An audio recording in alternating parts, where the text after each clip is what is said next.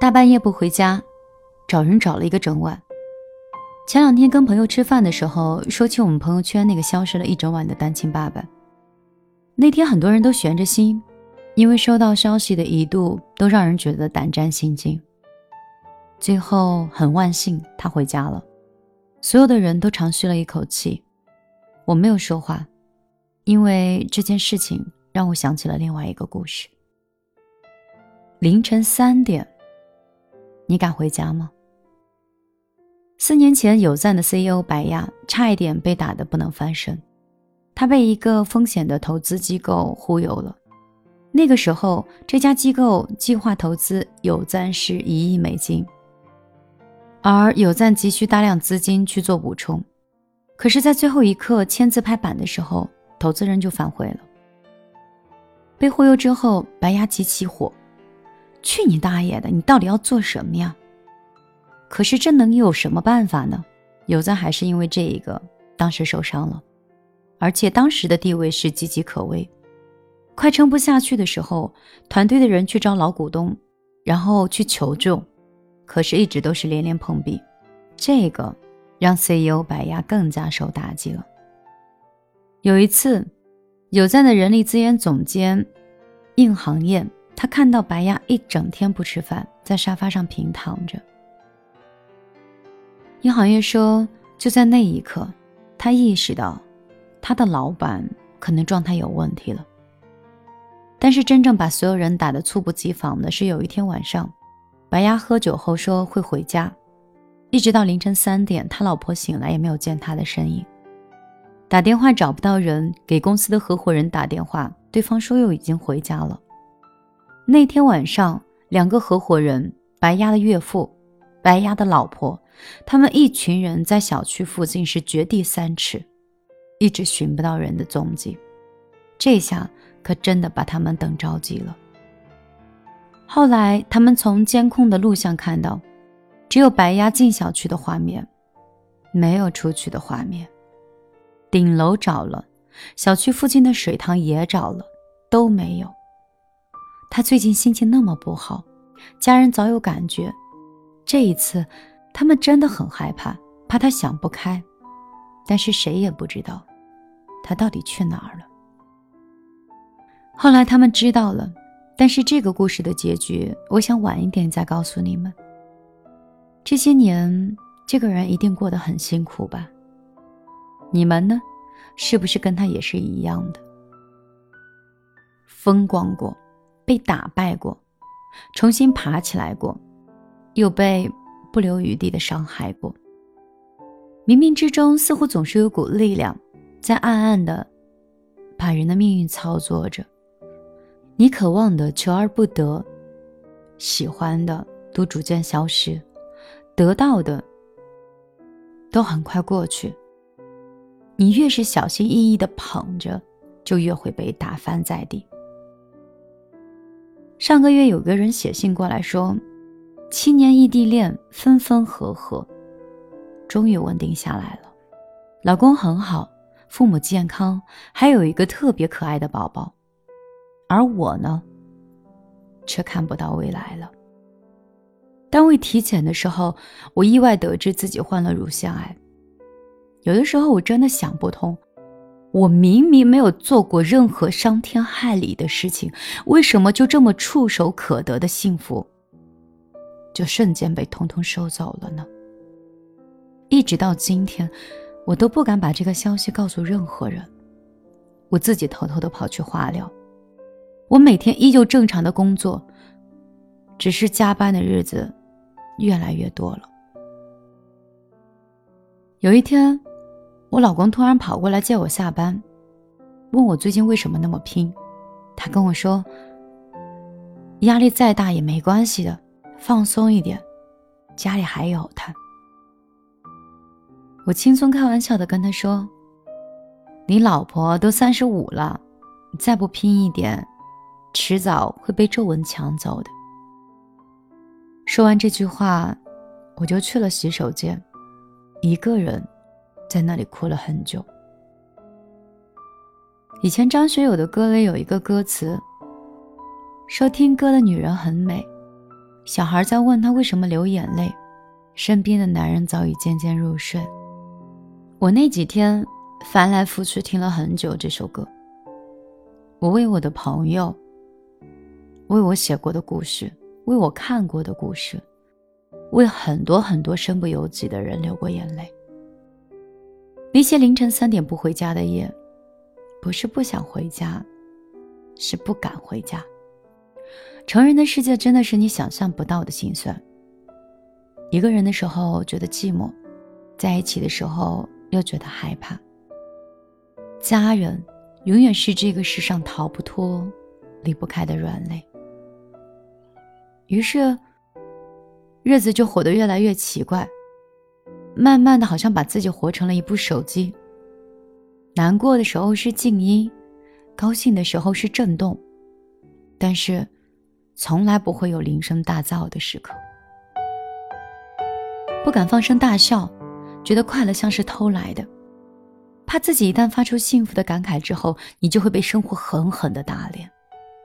不敢放声的大哭，因为总觉得悲伤就应该是独自承受的。于是藏住了软弱，任世界起起伏伏，万物风云变化，我们都不敢奢求任何人为自己背负更多。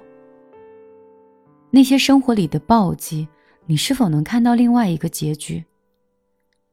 可是呢，麻烦还是一个紧跟着一个，没完没了的将人摧残。蔡康永说：“生活就是暴击的循环，何以暴击？天降噩耗，生离死别，突然间一无所有。为何循环？一波未平，一波又起，灾与难反反复复。”那天在微博上。我看到一个年轻的男人说起自己的故事。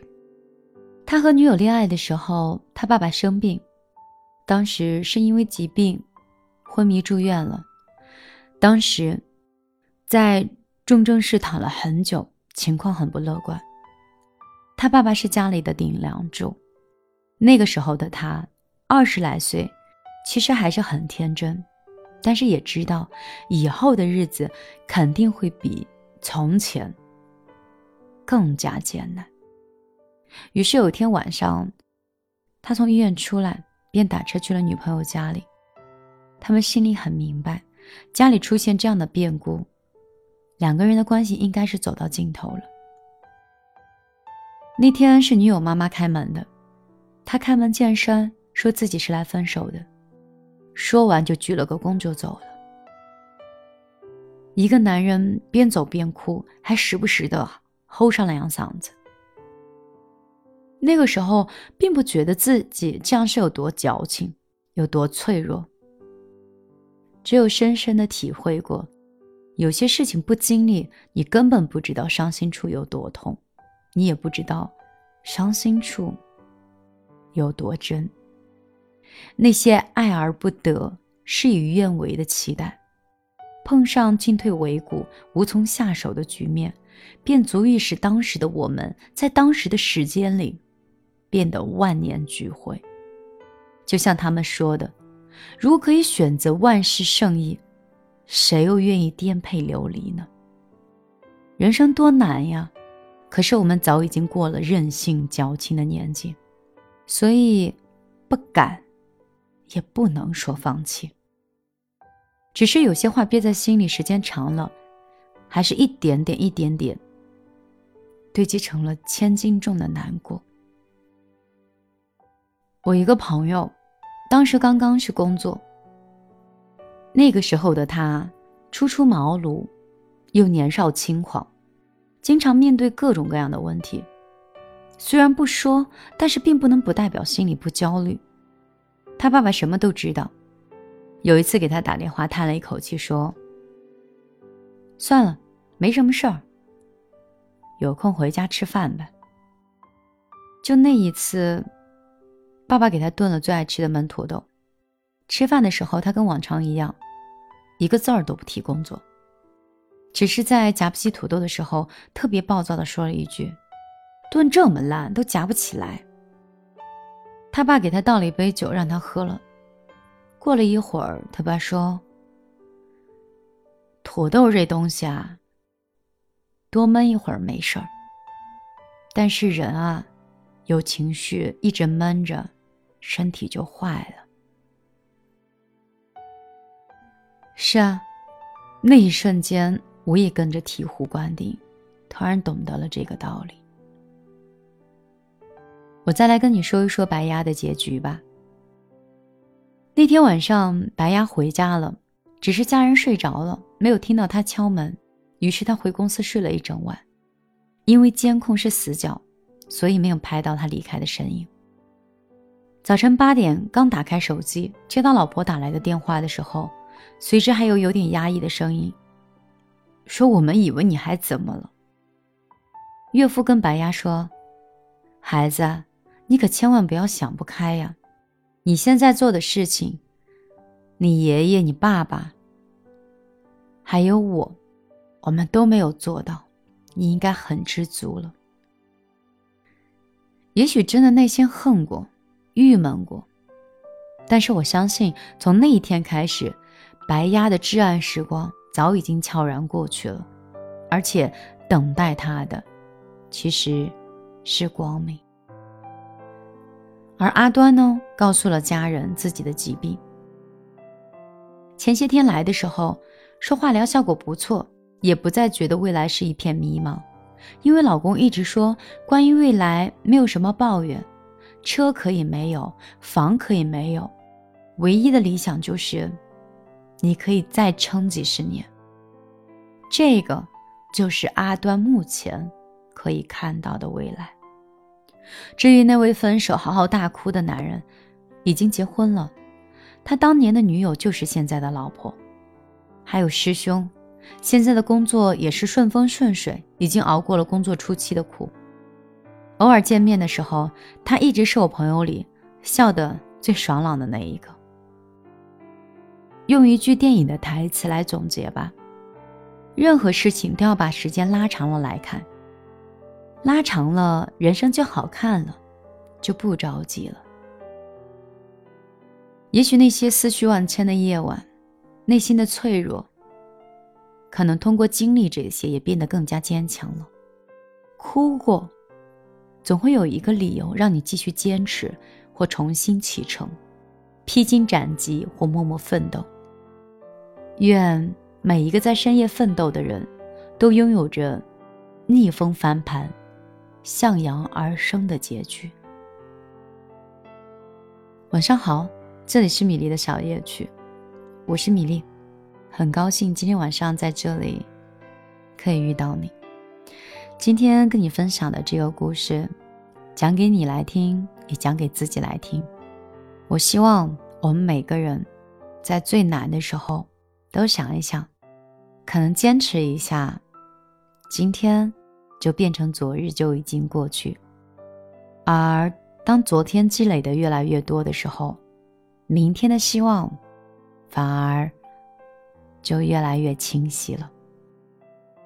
好了，今天我就陪你到这里，我们下期节目继续为你分享更多米粒喜欢的文字和心情，好像都会有他的收获，无论是在感情里，还是在工作里，还是在友情里。好像生命的轨迹在慢慢变得更加清晰，就好像脉络一样。我希望你也是，无论是在感情、工作，还是在亲情里，有什么不是很顺心，或者有低谷的时候，就期待一下明天。时间久了，也许你的期待。会在尘埃里开出来一朵花。曾经说过不会抽的烟，都已经吸进肺里好几年。曾经的梦想天真无邪，后来满脑子都是为了钱。每年生日闭眼许的愿，能有几个可以灵验？人总会变，抱歉。都说生命可以不分贵贱，可有人生来就被叫做少爷，有人只能看着地面，抬头都是些肮脏的嘴脸。立志要走社会的前列，可总是摆在势力的面前，肺腑之言，抱歉。我想忘了从前的一切，做一个凡事不问的俗人。从今天起，远离人群，做一只狡猾的狐狸。那天我双手合十，看着镜子里狼狈的自己，我用了一半的青春来思考做人的道理。对不起，年少的自己，行千万里，再别忘了初心。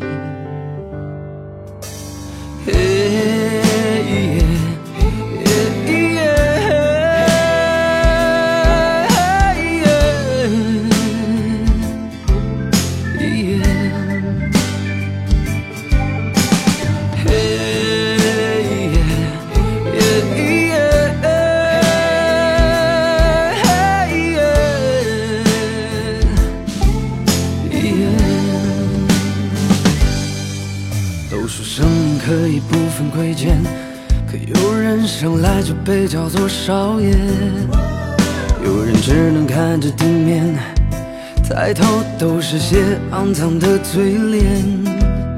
立志要做社会的前列，可总是摆在势力的面前，肺腑之言，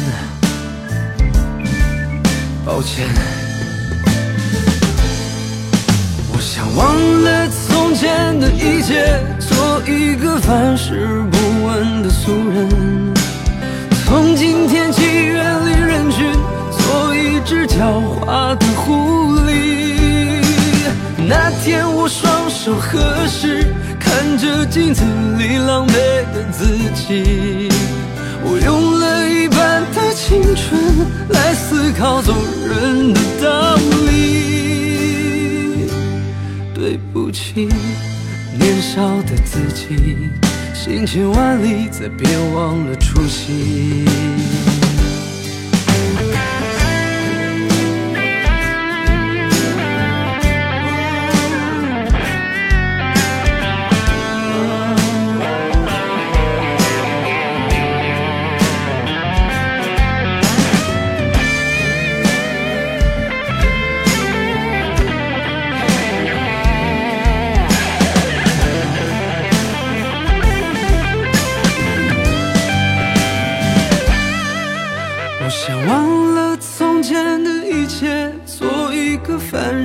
不问的俗人从今天起，远离人群，做一只狡猾的狐狸。那天我双手合十，看着镜子里狼狈的自己，我用了一半的青春来思考做人的道理。对不起，年少的自己。行千万里，再别忘了初心。